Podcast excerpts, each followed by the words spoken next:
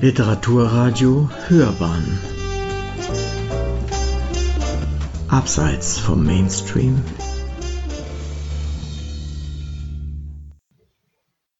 Memphis, Tennessee. Mississippi Blues.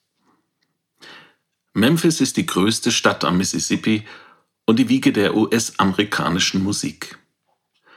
In der weltberühmten Beale Street begann in den 1920er Jahren der Siegeszug des Blues.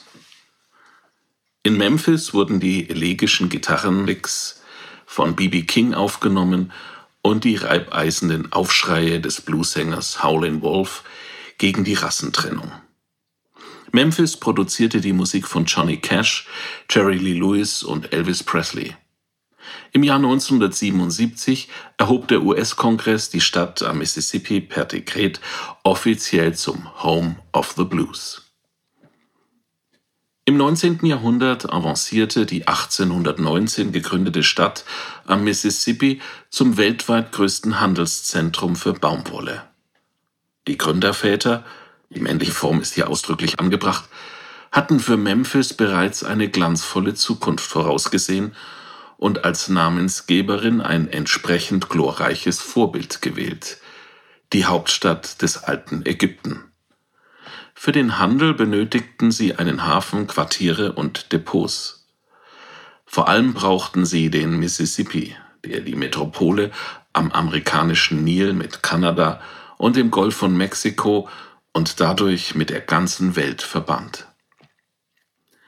Memphis ist aber auch seit jeher eine Stadt der Ambivalenzen, Hochburg afroamerikanischer Musik und des Ku Klux Klan, Umschlaghafen für Baumwolle und für Sklaven, an einem Fluss gelegen, der Wohlstand bringt und fatale Überschwemmungen. Hier gibt es Graceland, den Elvis-Schrein und das Lorraine Motel, wo Martin Luther King 1968 mit einem einzigen Schuss getötet wurde eine lebendige afroamerikanische Kultur und Rassismus, den Versuch, die Natur zu erobern und eine vergiftete Umwelt. Triumph und Tragödie liegen in Memphis näher beieinander als in den meisten anderen Städten der USA. Die Geschichte von Memphis ist eine Geschichte der Ausgrenzung von Schwarzen. Kein Wunder, dass der Blues, die afroamerikanische Musik der mühseligen und Machtlosen, zu Memphis gehört. Nach Memphis. Am Flughafen nehme ich einen Mietwagen. Mit öffentlichen Verkehrsmitteln könnte es schwierig werden, schreibt Tate Keller, mein Kontakt in Memphis. Es gibt hier zwei Eisenbahnen, aber sie transportieren alles außer Menschen. Auf dem Weg zu meinem Hotel in Downtown fahre ich auf breiten Straßen, durch heruntergekommene Gegenden, am Sun Studio vorbei, mit seiner Gibson-Gitarre als Werbeschild. Fast surreal wirkt dagegen das Rhodes College, an dem ich einen Vortrag halten soll. Sieht es nicht aus wie Harry Potters Hogwarts? fragt Tate, der hier Professor für Geschichte ist. Wie recht er hat. Auf perfekt geschnittenen Rasenflächen, die an englische Parks erinnern, stehen Halls und Towers mit neugotischen Fenstern. Eine heile College-Welt. Dabei gilt Memphis als besonders gefährlich. Als ich die Stadt besuche, nimmt sie den vierten Platz in der US-Kriminalitätsstatistik ein. Eine Welt der Kontraste. Auf meiner Reise in die Geschichte und Natur der Mississippi-Metropole will ich mir ein Bild von den verschiedenen Gesichtern von Memphis machen. Mich interessiert das touristische Memphis und das versteckte Memphis. Meine Reise soll mich sowohl zu den Attraktionen führen, als auch in die Gegenden, die kein Reiseführer empfiehlt. Ich möchte sehen, wo der Blues herkommt. Und ich möchte die Industriegebiete erkunden und die Wohnviertel der Schwarzen. Ich möchte die Stadt sehen und das Umland, das die Stadt reich gemacht hat. Meine Reise soll deshalb auch in die ländlichen Gebiete gehen. Nach West Memphis im Bundesstaat Arkansas auf die andere Seite des Flusses, wo heute noch Baumwolle angepflanzt wird. Zuallererst aber werde ich mich der Frage widmen, wo und wie die indigenen Bewohner der Gegend vor tausend Jahren gelebt haben, an einem Fluss, der in seiner Geschichte immer wieder über die Stränge geschlagen hat. Der Fluss. Am Anfang war der Fluss. Als ich in Downtown erstmals den Mississippi sehe, verstehe ich, warum die Amerikaner ihrem, nach dem Missouri, zweitlängsten Fluss so oft das Beiwort mächtig voranstellen.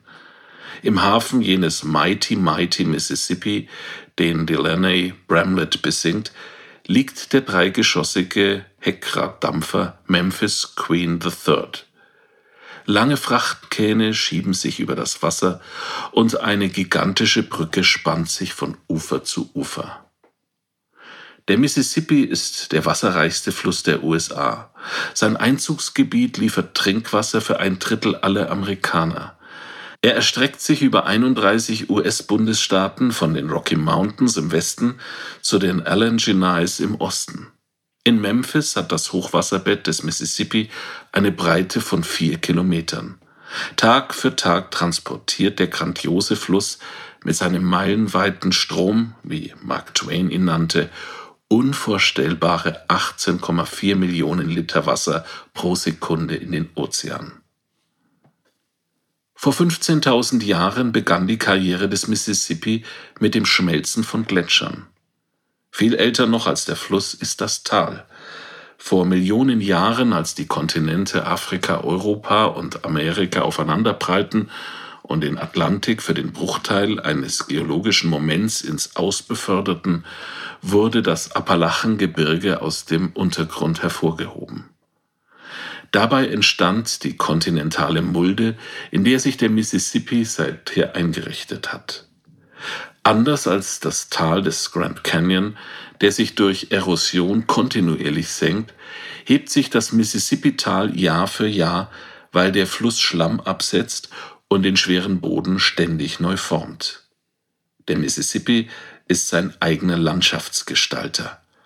Er bewegt sich wie ein Hängebett, springt wild umher, ändert seinen Lauf, senkt seinen Wasserspiegel, schwillt an und tritt, unvorhersehbar, ad libitum über die Ufer. Das Terrain um den südlichen Mississippi ist ganz und gar ein Werk des Wassers. 400.000 Tonnen Sand und Schlick karrt der Strom Tag für Tag in die atlantische Meeresbucht. Er formt ständig neue Terrassen, gräbt Kanäle, bildet Seen und Altwässer. Eine einzige Mississippi-Flut kann Deiche von mehr als einem Meter Höhe auftürmen.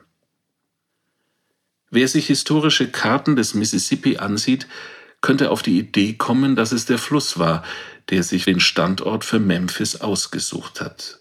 Aus dem Norden kommend floss er in gerader Linie und mit hoher Geschwindigkeit bis Memphis.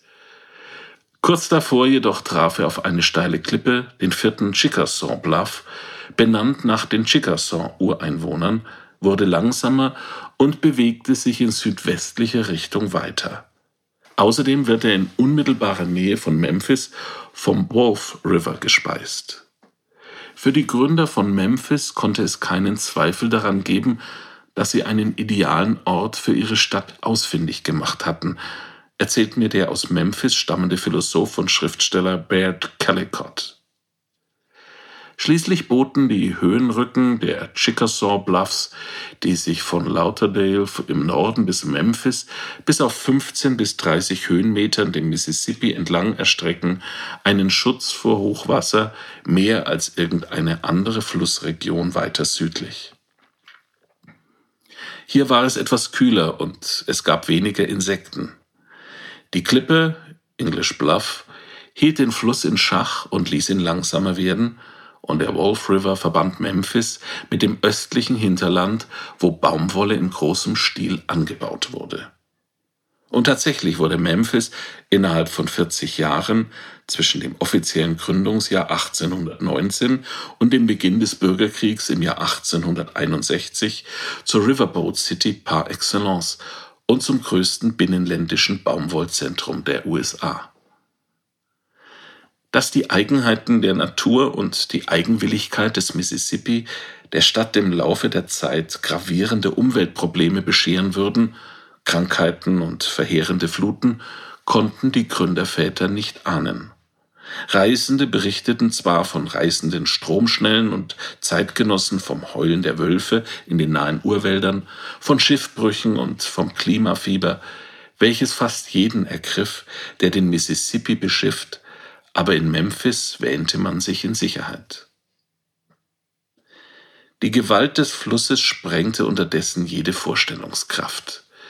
Der Löss in der Region von Memphis, der sich über lange geologische Zeiträume hinweg vorwiegend durch Wind abgelagert und dabei fruchtbare Ackerböden und die Bluffs geschaffen hatte, war für den mächtigen Mississippi keineswegs ein undurchdringliches Hindernis. Der Fluss fraß sich in die Steilhänge und in die Ufer von Memphis, und zwar so, dass in den 1870er Jahren jährlich mehr als 30 Meter des Hafens von Memphis verloren gingen. Ab 1850 wurde die Straßenfront der Market Street immer häufiger überschwemmt. Mehr noch, im Fluss bildete sich allmählich ein Kehrwasser, welches das Anlegen für Dampfer, Flöße und Boote zu einem abenteuerlichen, ja riskanten Unterfangen machte. Das Kehrwasser hatte seinen Ursprung darin, dass der Mississippi große Brocken eines herausragenden Kaps herausschlug und in der Mitte des Flusses unmittelbar vor dem Hafen zu einer gigantischen Sandbank der heutigen Mud Island anhäufte. Dadurch kehrte sich die Fließrichtung des Flusses um und schuf einen riesigen Wirbelstrom. Schiffe, die in den Hafen einfahren wollten, liefen Gefahr, auf der Sandbank zu stranden. Und Treibgut, Bäume, Äste und Teile von Wracks, welches der Mississippi mit sich beförderte, verwandelte sich vor dem Hafen von Memphis zu gefährlichen Projektilen. Den Schiffskapitänen und Flößern bereitete der Fluss alles andere als ein herzliches Willkommen. Experten des Ingenieurkorps der US-Armee versuchten die Ufer des Mississippi im ausgehenden 19. Jahrhundert zunächst noch nicht mit Dämmen, sondern mit Weidengeflechten, sogenannten Matratzen, wie sie in Deutschland schon im frühen Mittelalter verwendet worden waren, zu sichern. Die Matratzen von Memphis waren mit einer Länge von über 300 Metern und einer Breite von 45 Metern größer als alle bislang bekannten Befestigungen, aber der Strom riss sie mit sich, bevor sie fertiggestellt waren und ihre Funktion erfüllen konnten. War die Nähe zum Fluss für die Handelsmetropole Memphis ein zweifelhafter Segen, so wurde sie für die Ortschaft Hopefield, die Memphis genau gegenüber lag, zum absoluten Verhängnis, denn ein Teil von Hopefield war eben jenes Kap Hopefield Point, das vom Mississippi permanent traktiert und ausgehöhlt wurde. Hopefield war Ende des 18. Jahrhunderts gegründet worden. Nacheinander waren ein Hafen, ein Bahnterminal und eine kleine Siedlung entstanden. Den Zeitgenossen galt der Ort als gesund, moralisch und intelligent. Innerhalb von wenigen Jahren verlor Hopefield jedoch mehr und mehr Land.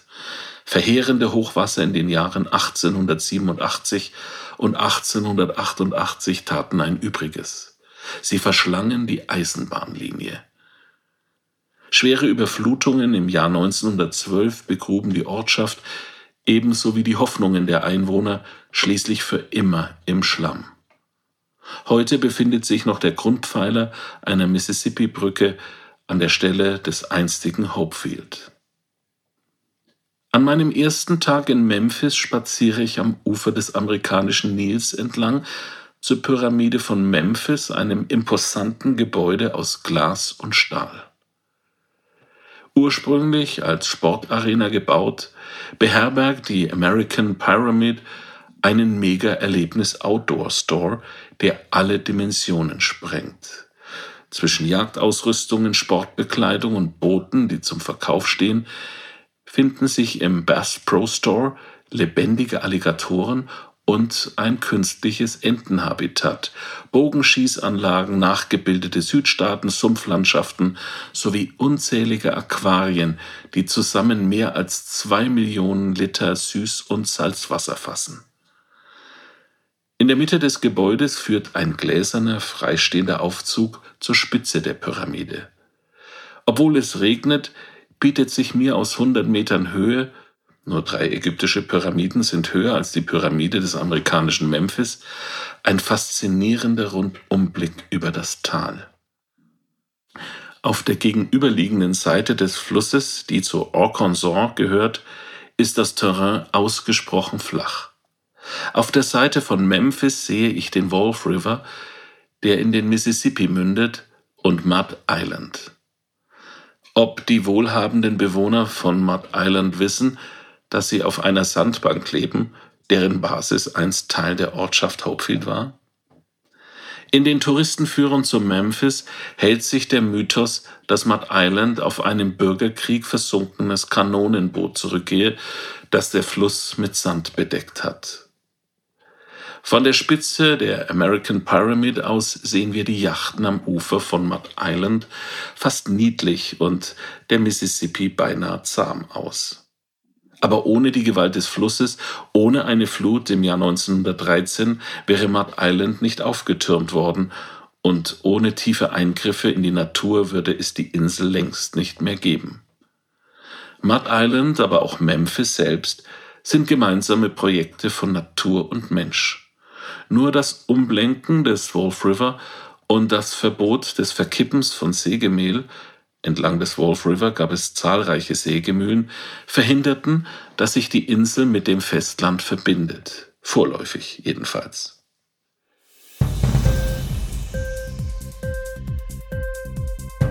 Hat dir die Sendung gefallen? Literatur pur, ja, das sind wir. Natürlich auch als Podcast. Hier kannst du unsere Podcasts hören. Anchor, Spotify, Apple Podcast, iTunes, Google Podcasts, radio.de und viele andere mehr.